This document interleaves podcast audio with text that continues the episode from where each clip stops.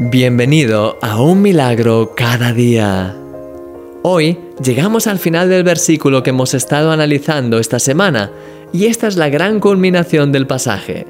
Dice así, y esta es la confianza que tenemos en Él, que si pedimos alguna cosa conforme a su voluntad, Él nos oye. Y si sabemos que Él nos oye en cualquiera cosa que pidamos, sabemos que tenemos las peticiones que le hayamos hecho. Primera de Juan 5, 14 y 15. Vamos a repasar todo lo que dice el pasaje. Cuando tienes confianza en Dios, cuando te deleitas en Él y oras según su voluntad, cuando sabes por la fe que Él está oyéndote, cuando tienes la convicción de que Él es consistente y de que siempre cumple lo que dice, entonces es cuando viene la última parte que es la más gloriosa. Puedes tener la plena seguridad de que Dios va a concederte todas tus peticiones. No sabes exactamente cuándo ni cómo, pero puedes estar seguro de que las recibirás en el tiempo perfecto de Dios. ¡Wow! ¿Acaso no es increíble?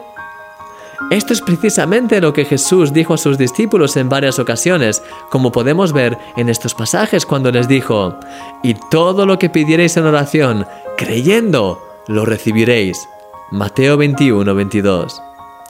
Y todo lo que pidierais al Padre en mi nombre, lo haré, para que el Padre sea glorificado en el Hijo. Juan 14, 13. Hasta ahora nada habéis pedido en mi nombre. Pedid y recibiréis para que vuestro gozo sea cumplido. Juan 16, 24. Es realmente precioso.